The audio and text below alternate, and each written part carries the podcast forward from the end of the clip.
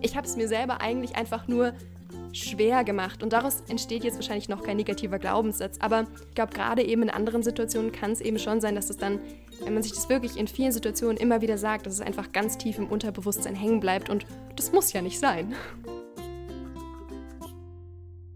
Hallo zusammen, herzlich willkommen bei einer neuen Folge von Perfectly Okay. Ich bin Chrissy. Ich bin Jessie. Und ich bin Sarah. Heute sprechen wir über das Thema Sprache. Und zwar soll es darum gehen, wie wir eigentlich mit uns selber sprechen und was das über uns aussagt und über das, was wir über uns selbst denken. Sprache ist einfach ein ganz wichtiges Thema, weil sie Realität schafft. Sowohl im individuellen Sinne, also wie rede ich mit mir und wie beeinflusst das, wie ich mich fühle, als auch wie reden wir als Gesellschaft. Thema zum Beispiel Gendern.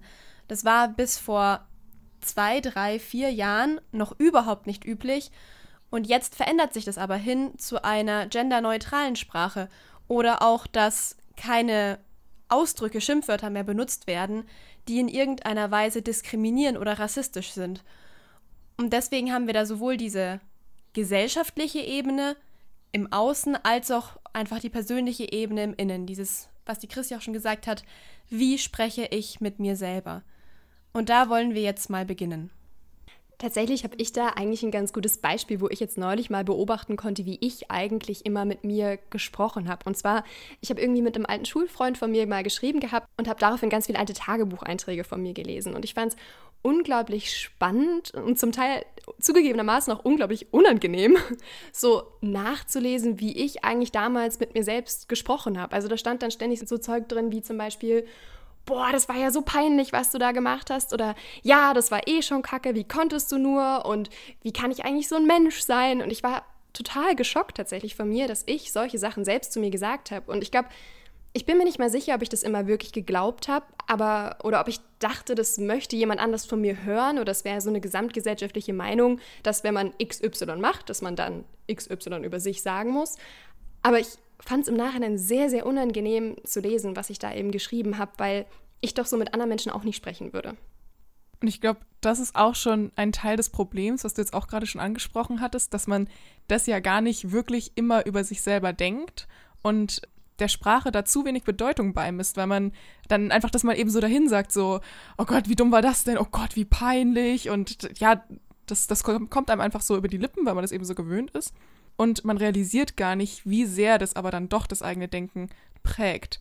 Dieses, wie man mit sich selber spricht, muss einem natürlich nicht nur in Tagebüchern auffallen. Also es wird vermutlich nicht jede oder jeder von euch Tagebuch schreiben, sondern es kann auch ganz normal im Alltag vorkommen, wenn ich irgendwas mache und darauf reagiere. Also zum Beispiel kann es sein, ich äh, decke gerade den Tisch ab und dabei fällt mir der Teller runter. Und dann sage ich, ah, ich bin ja so dumm und lache am besten hinterher noch so dazu. und das sagt natürlich irgendwie was über mich aus. Beziehungsweise vielleicht denke ich eigentlich gar nicht, dass es zu dumm war, es runterzufallen, aber ich habe es trotzdem gesagt. Und wenn ich sowas aber immer und immer wieder sage zu mir selbst, dann glaube ich es mir natürlich irgendwann. Da fällt mir gerade eine Geschichte ein oder beziehungsweise einfach eine Erfahrung einer Freundin zu diesem Thema Sprache. Und zwar hat sie mir erzählt, dass sie sich in der Schule sehr mit anderen Leuten verbunden gefühlt hat, wenn sie gemeinsam über Schulaufgaben, über Tests gejammert hat, im Sinne von, mhm. oh, das ist so schwer und das ist so unfair und überhaupt. Und ursprünglich hat sie das gar nicht geglaubt. Sie hat gesagt, aus der Grundschule kam sie und die hat Schule Spaß gemacht und so. Und dann hat sie halt in der weiterführenden Schule gemerkt, dass es cool ist, über sowas zu jammern. Und sie hat für sich jetzt festgestellt, dass sie sich das irgendwann selber geglaubt hat, dass sie am Beginn einfach mitgejammert hat, um halt dazuzugehören. Und ich finde, es macht auch total Sinn, dass der Körper ja merkt, irgendwas passt hier nicht. Ich denke das eine, ich sage das andere. Das muss man ja aneinander anpassen. Und dass sie dann infolgedessen wirklich Angst bekommen hat vor Schulaufgaben, keine Lust mehr hatte und es ungerecht fand. Und das finde ich wirklich das eindrucksvollste Beispiel dafür, was Sprache eben für, für einen Einfluss hat. Und vielleicht bei sowas wie Chrissys Beispiel, wenn man jetzt den Teller fallen lässt und sagt, ich bin dumm, das macht man jetzt vielleicht nicht so oft, dass man sich dann irgendwann wirklich glaubt, aber trotzdem hat es schon einen negativen Einfluss. Dieses ja. Ich bin dumm. Ja, okay, das, das nimmt der Körper erstmal auf. Das steht dann mal so im Raum. Ich finde auch ein ganz gutes Bild dabei ist, wie hättest du gerne, dass andere Menschen mit dir sprechen? Zum Beispiel, wenn man jetzt den Teller fallen lassen würde oder halt irgendwas macht, was vielleicht jetzt ein bisschen ungünstig war, dass der andere Mensch dann so reagiert wie, ach, kein Ding, äh, mach's nächstes Mal anders und das ist eine Umgebung, in der man sich wohlfühlt. Und das Gleiche kann man ja auf sich selber auch übertragen. Wenn man selber sich immer runter macht, dann führt das ja eben auch dazu, dass man eine total schlechte Beziehung zu sich selber hat, weil man überhaupt nicht nachsichtig mit sich selbst ist, überhaupt kein Mitgefühl mit sich selber hat. Und es führt einfach ne, zu einem negativen Umgang mit sich. Da kommt mir gerade der Gedanke, dass man selber ja der Mensch ist, mit dem man am meisten Zeit verbringt. Ist ja nun mal so, weil ja alle Gedanken sich auch an sich selber richten. Mhm. Und das heißt, wenn man sich unwohl fühlt, kann das einfach wirklich zu einem großen Teil daran liegen, dass man mit sich selber einfach nicht nett spricht. Und das muss auch nicht bedeuten, dass man das immer laut sagt. Was ja, oder was ich früher ganz viel gemacht habe, ist dieses oh, gar keinen Bock und das wird eh voll scheiße. Und ja, also ich meine, dann kann es ja auch nicht wirklich gut werden sondern viel ist natürlich auch einfach der innere Dialog. Und das Problem daran ist im Grunde genommen, dass man dadurch wirklich wieder negative Glaubenssätze entwickeln kann oder zumindest Handlungsmuster, die einem selber eben nicht gut tun, wenn man sich selber immer wieder so negativ über sich selber sprechen hört. Und ich glaube, es muss vielleicht auch nicht immer das sein, aber selbst wenn ich in einer Situation mir immer wieder sage, boah, das, was ich gerade mache, finde ich total kacke, dann wirkt sich das ja zum Beispiel auch aus. Also sprich, ich hatte das neulich mal, da sollte ich irgendwie Fahrrad fahren. Und ich fahre nicht so gerne Fahrrad. Aber ich erzähle mir das dann in dem Moment auch immer wieder selber. Das heißt, ich sitze auf diesem Fahrrad und habe gemeint, ich finde Fahrradfahren scheiße. Ich finde Fahrradfahren scheiße. ich, also es, es, ist nicht gelogen. Ich habe es wirklich in meinem Kopf immer wieder so gehört. Und ich habe mich währenddessen dabei ertappt und gemerkt, das macht es jetzt irgendwie nicht besser. Dadurch wurde meine Stimmung natürlich noch negativer und ich hatte noch viel weniger Lust auf Fahrradfahren. Ich musste es aber trotzdem tun. Das heißt, ich habe es mir selber eigentlich einfach nur schwer gemacht. Und daraus entsteht jetzt wahrscheinlich noch kein negativer Glaubenssatz, aber man zieht die Stimmung einfach für sich selber so ein bisschen runter. Und ich glaube, gerade eben in anderen Situationen kann es eben schon sein, dass es dann, wenn man sich das wirklich in vielen Situationen immer wieder sagt, dass es einfach ganz tief im Unterbewusstsein hängen bleibt. Und das muss ja nicht sein. Das zeigt auch ganz gut diese Wechselwirkung. Und zwar einerseits kann Sprache Glaubenssätze prägen. Das heißt, wenn ich immer wieder vor Prüfungen jammer und so weiter, habe ich vielleicht irgendwann Prüfungsangst und präge praktisch diese Angst durch meine Sprache. Und auf der anderen Seite kann auch unsere Sprache viel über unsere Ängste verraten. Also zum Beispiel, wenn man eben bei jeder kleinen Gelegenheit, wo man das Gefühl hat, man hat irgendwas nicht ganz so gut gemacht, sofort eben sagt, dass man dumm ist, dann zeigt es einem auch, okay, da habe ich wohl ein bestimmtes Thema. Da kann man eben von beiden Seiten ansetzen. Natürlich kann man jetzt eben sagen, okay, ich schaue mir jetzt an, warum denke ich vielleicht, dass ich dumm bin, dass ich nicht gut genug bin, dass ich hässlich bin, was auch immer. Und das ist definitiv wichtig. Hört da auch mal in unsere dritte Folge rein zum Thema Glaubenssätze. Ja. Und auf der anderen Seite kann man aber auch mal an der Sprache ansetzen und eben im Alltag sich eben beobachten und da schon mal dagegen wirken. Also, dass man eben nicht zu krass in diese Negativspiralen reinfällt, die einem halt auch nicht weiterhelfen. Dieses Beobachten könnt ihr auf ganz verschiedenen Wegen machen. Entweder reicht euch dieser Impuls schon aus, dass ihr einfach darauf achtet, wie ihr mit euch selber redet, egal ob jetzt laut oder leise.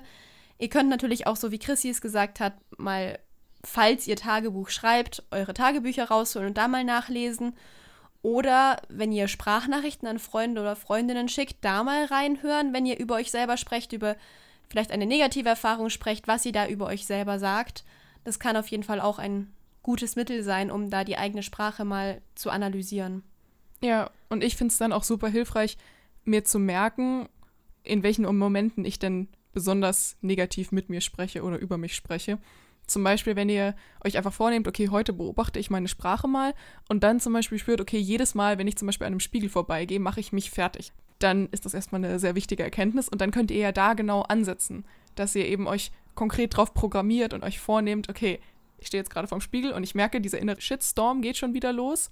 Es kurz zu bemerken, es zu beobachten und dann durch dieses Innehalten entsteht halt genug Raum oft, zumindest geht es mir so, um dann eine alternative Art und Weise zu wählen, wie ihr mit euch sprecht. Und vielleicht, ihr müsst deswegen ja dann nicht das komplett ins Gegenteil eben wieder umdrehen. Das hatten wir auch schon zum Thema Glaubenssätze. Aber ja, oft reicht es schon, diesen Impuls zu spüren von, wow, okay, da kommt es jetzt gerade wieder, dieses, dieses Bedürfnis nach, ich mache mich gerade fertig oder will mich fertig machen und das dann einfach mal loszulassen.